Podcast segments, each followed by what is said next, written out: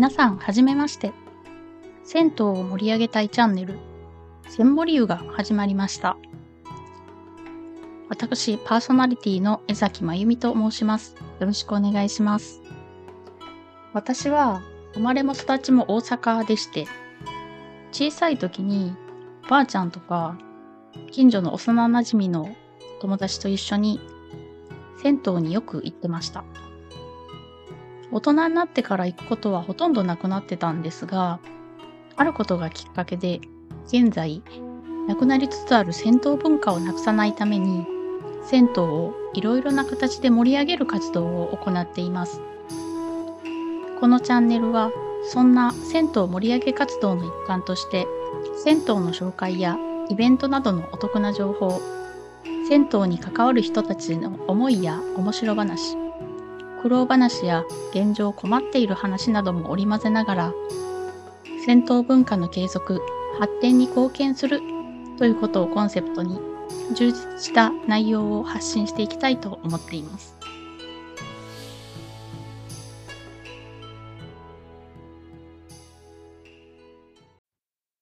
さて、千森湯、その記念すべき第1回目の今日はですね、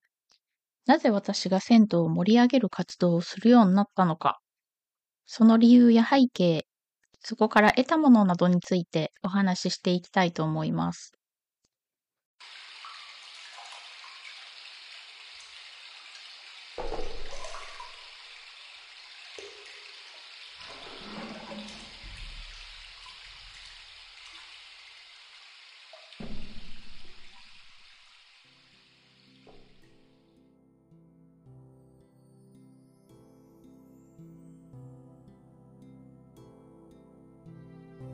銭湯巡りに目覚めたきっかけはですね、まずサウナにはまったことからでしたね。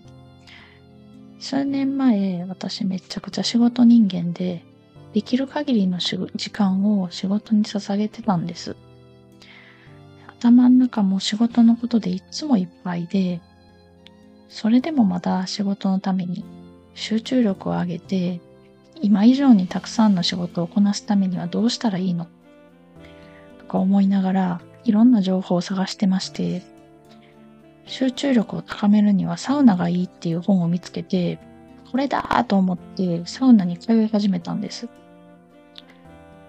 はじめは大きくて綺麗なスーパー銭湯を回ってまして、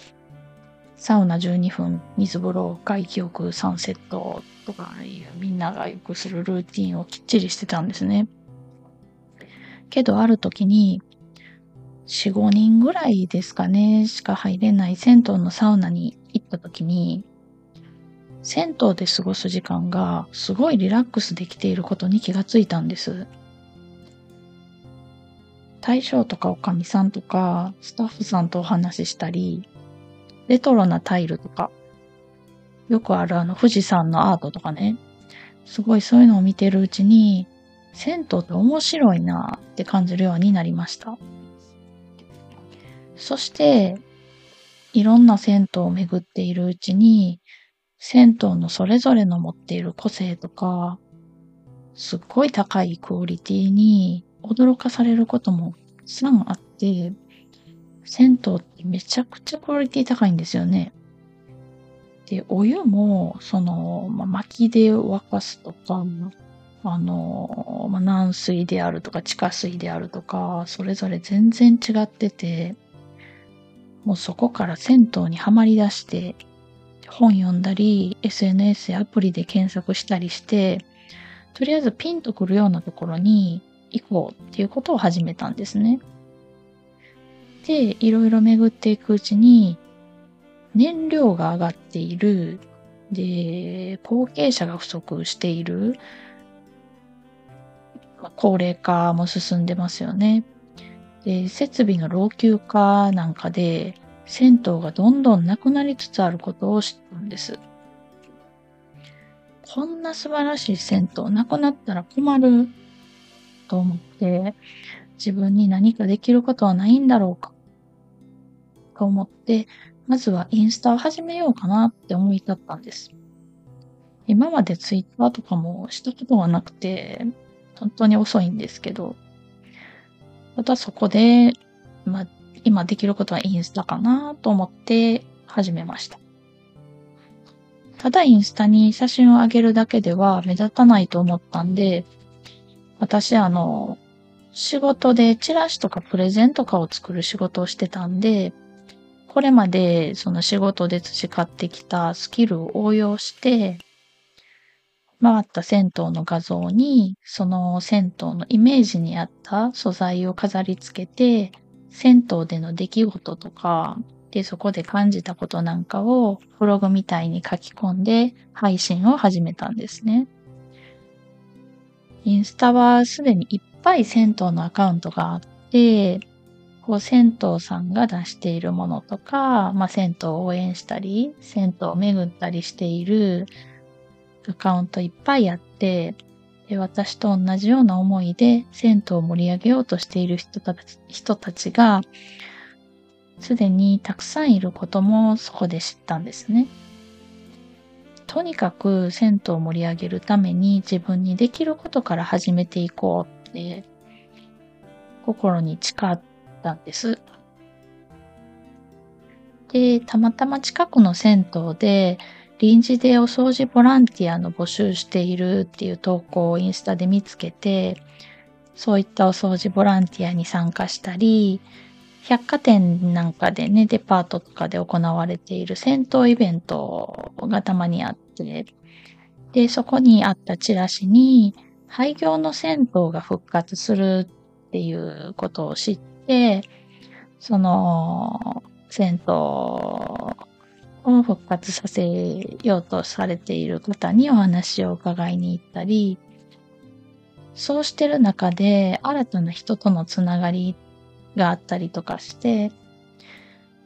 いや、これまで本当に仕事のことしか頭になかった自分の頭の中が、銭湯のことでいっぱいになったんですね。で、銭湯で過ごす時間は私の宝物になりました。で、不思議なことに、銭湯で何も考えずに、ただ、あったかいな気持ちいいなここの水風呂最高やなとか、なんていうのかな、今ここにいるっていう実感で、心を満たしていることで、逆に頭の中がスッキリして、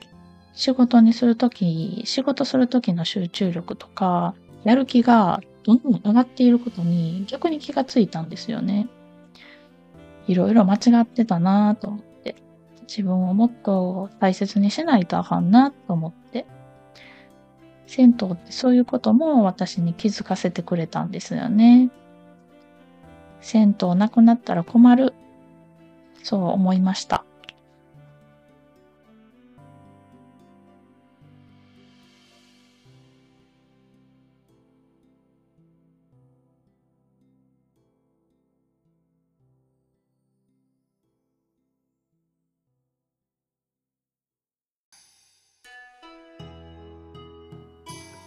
さて皆さんいかがでしたでしょうか？